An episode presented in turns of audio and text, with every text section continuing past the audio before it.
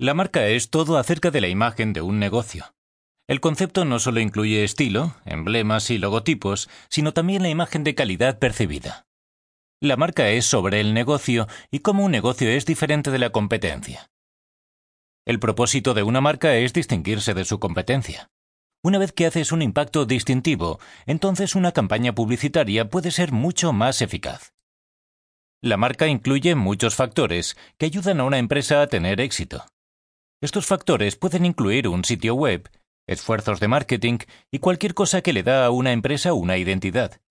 Los consumidores confían sinceramente en una imagen corporativa porque hay una psicología en la motivación de las decisiones de compra. En particular, la marca en línea trata de la imagen que está construyendo en Internet cuando estás tratando de vender a través de él.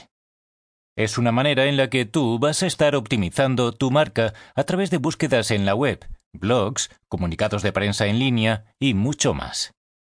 Promocionar tu marca en línea es similar, aunque hay particularidades diferentes de las típicas estrategias de marketing. Por lo tanto, tienes que hacer un acercamiento único a este método de promover tu marca del negocio.